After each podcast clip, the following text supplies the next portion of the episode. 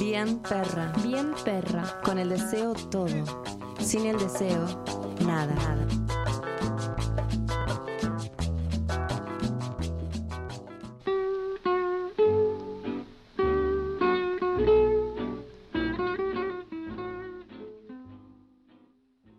Bueno, corría el 20 de marzo.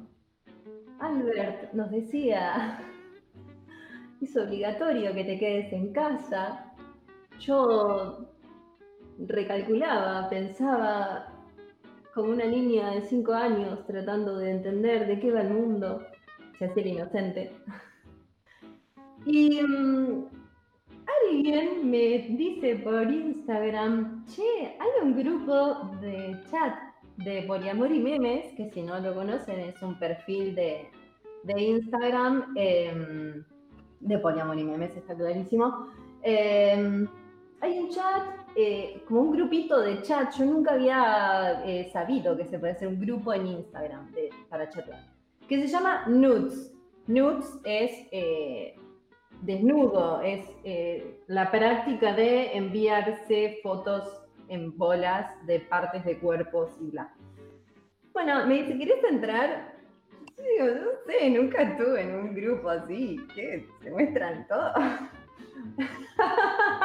me decía la, ahora la inocente, tipo, ay, no sé, voy a ver cosas raras. Digo, bueno, No. Digo, pero para, estoy obligada a mandar cosas, fotos. Me dice, no sé, fíjate, bueno, entro. Entro y había un grupo de, de- de manijas, de, de gente remil manija, eh, que se mandaba fotos en bolas y, y videos y, y- y- y todo tipo de, de expliciteces sexuales 24-7. Pero este, no- al, ¿qué? ¿al grupo mandan o, personal? Al grupo. A un grupo. Era una paja colectiva 24-7. Eh, sé de personas que me dijeron, me acosté a las 7, bien, estando en el grupo Nudes. Es tipo una orgía virtual. Sí, bueno, me queda muy lejos el tema de la orgía, pero sí, era todo lo que se podía hacer.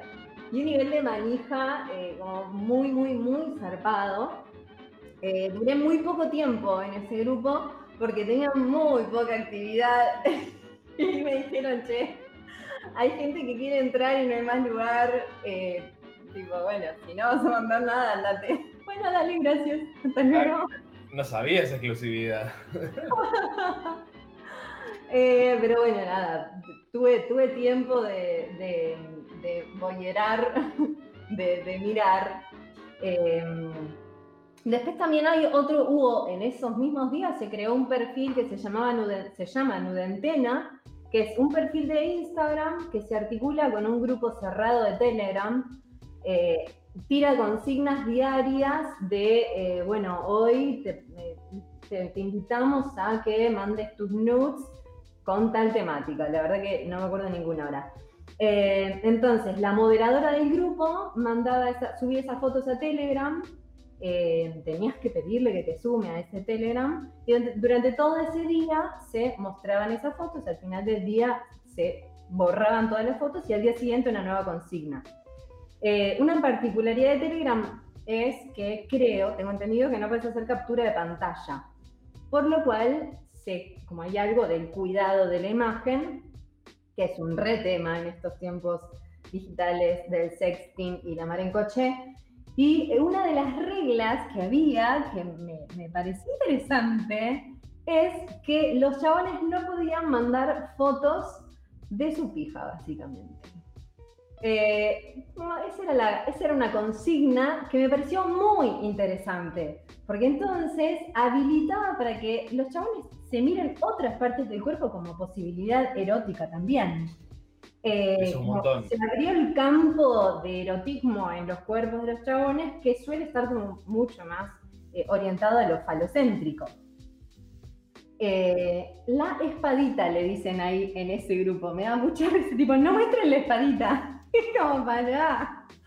Se está viendo todo. Y le vamos a decir espadita. Me da mucha risa. Pero se acordó de la espadita, viste, que venían con la pizza antes que pinchaba la aceituna. Sí, sí. Muy Bueno. tierno. Ay, sí, sí, sí, pero bueno, está bien, qué sé yo. Em, bueno, todo, todo este, este, esta- este accionar erótico, porno erótico, como si no hubiera un mañana, deriva muchas veces en el sexting. ¿Qué es el sexting? Es el envío de imágenes y mensajes eh, del tipo sexuales, eh, de las más variadas, eh, como algo del orden de la estimulación oral, pensaba yo, pero era como la estimulación oral en palabras. Eh, ojalá sea de la estimulación oral de la lengua, pero no, es la imposibilidad de la que Nico. Eh, por eso me dio mucha gracia el meme del perrito lamiendo el vidrio con el, otro perro del otro lado, eh, con el que hicimos la plaquita hoy del story. Eh, me pareció muy tierno eso, era como, sí, casi, pero no. Eh, y bueno, fueron días de, como de mucha ebullición. Yo creo que algo como est- estuvo tan hackeado, de repente se hackeó tanto el sistema individual y colectivo de, la vida que cada uno tenía, que para mí tuvo una, eh, una especie de, una sensación de fin del mundo, ¿viste? Como, si el mundo se termina, muchas veces hemos dicho, eh, salgo a coger a lo loco o salgo en bolas a bailar a la calle, no sé, como algo de ese orden, de esa fantasía suele circular. Y, mm, y- y bueno, en esos días todo estaba muy exacerbado y bueno, o sea, hubo gente, personas que, que odio la palabra gente y cada tanto me sale, bueno, y había personas que, que de repente quedaban como habían quedado haciendo la cuarentena en, en casas separadas con sus parejas estables, con sus chongues, con sus vínculos, como dicen los poliamorosos. Eh, y después había personas que no, que no tienen un vínculo estable y que también era como, bueno, igual cómo me vinculo.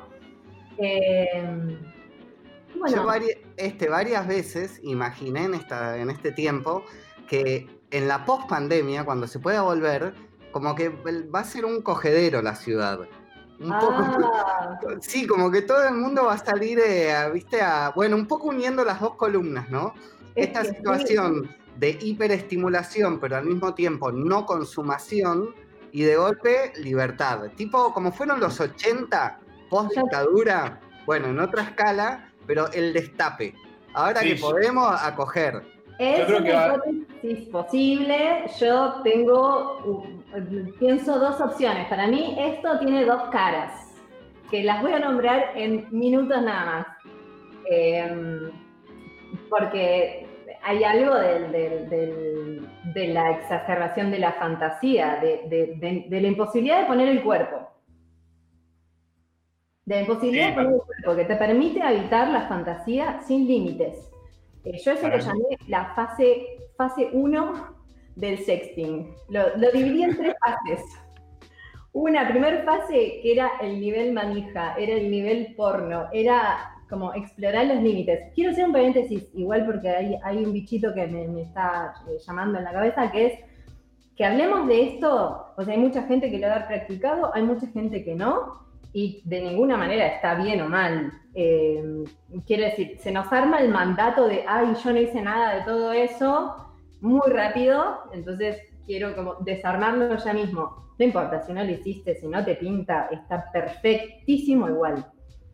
Eh, como volviendo a la fase 1, hay algo de la, de exacerbación de la, fantasía, de poder poner el cuerpo, de poner en juego la palabra, el erotismo, eh, de que no esté mediando el desempeño sexual, de que, entonces no tener que cumplir con las, eh, expectativas de un otro, eh, con, como con, con, esta mirada tan métrica que tenemos de, de, la sexualidad, del desempeño sexual, como que cuánto dura, que cuánto termina, que cuán dura está, que cuánto se moja, que cuánto tarda, que cuánto no, que cuánto acabamos, como hay mucho de, de, esa pregunta que ronda nuestra sexualidad. ¿Es normal que tarde tanto? Como todo el tiempo tenemos una, una, métrica internalizada pensando que las cosas tienen que ser de otra manera. Miren así que redondee y yo me quiero morir porque quiero hablar de mil cosas. Eh, pero bueno, esta primera fase, que era eh, nivel, pongamos toda la fantasía acá, y creo que ese manijeo, y para quienes no lo habíamos hecho nunca, te convocaba al 24-7, porque también había mucho tiempo, por lo menos mis actividades no viraron al, teletrabajo rápidamente. Y, y entonces, bueno, había mucho tiempo, había tiempo de explorar. Eh, hay una segunda fase para mí que es, se sostiene, o sea, una vez que baja un poquito toda esa manija, se sostiene porque estamos manejando mucho con la promesa de concretar algo de todo esto que se pone en juego cuando esto termine. Entonces, la fantasía en sí misma se vuelve eh, la, posibilidad de concretar en algún momento todo eh, lo, que, lo que se alimentaba con el sexteo.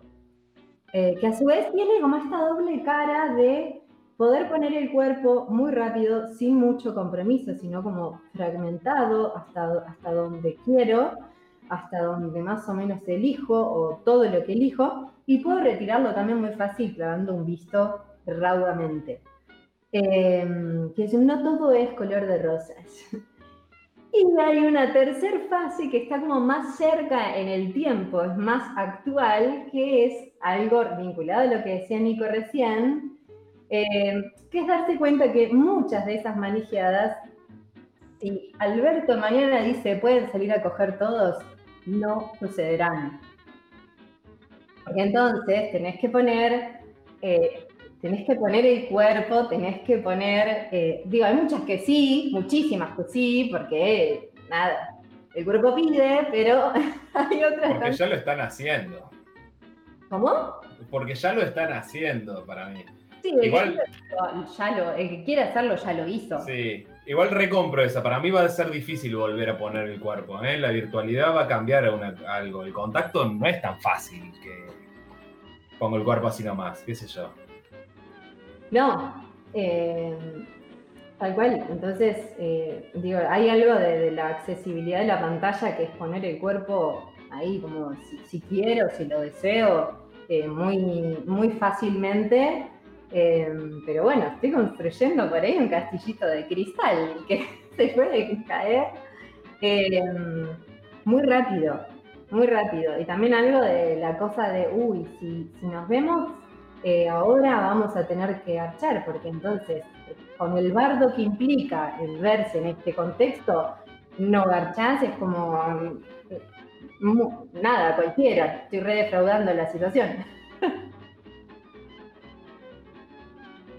Nur, ¿querías decir algo? Ah, sí, perdón. Eh, que para mí hay una cuestión de que la imagen es eso, es poner la imagen del cuerpo, la superficie del cuerpo, no efectivamente poner el cuerpo y encontrarse con la otra persona o con las otras personas. Y me parece que el desacostumbramiento a eso, y es medio difícil de volver un poco, tal vez calculo, por ahí no depende. Sí, eh, psicoanalíticamente hablando, psicológicamente hablando, hay algo de que poner el cuerpo por medio de una pantallita implica que, que no haya fallas, como es todo como quiero, como elijo contarlo, como elijo mostrarlo, entonces no hay fallas, hay algo que me cuida total, permanentemente. Eh, y eso puede, puede desarmarse en el encuentro muy rápidamente y bueno, volver muy, muy complejo.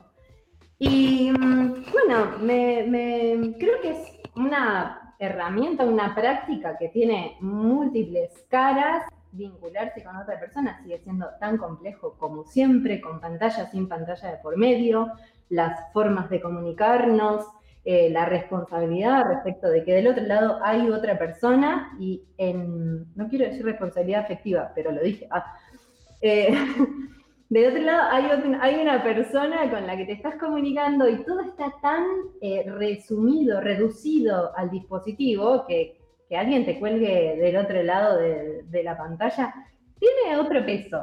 No sé si es necesariamente un drama, pero tiene otro peso. Así que bueno, para mí se inauguró, también fue un espacio de autoexploración. Esta práctica permite, da tiempo, espacio, regala fantasías para la autoexploración. La masturbación, la paja, que me parece muy celebra, celebrable. Gracias. Bien perra para ustedes.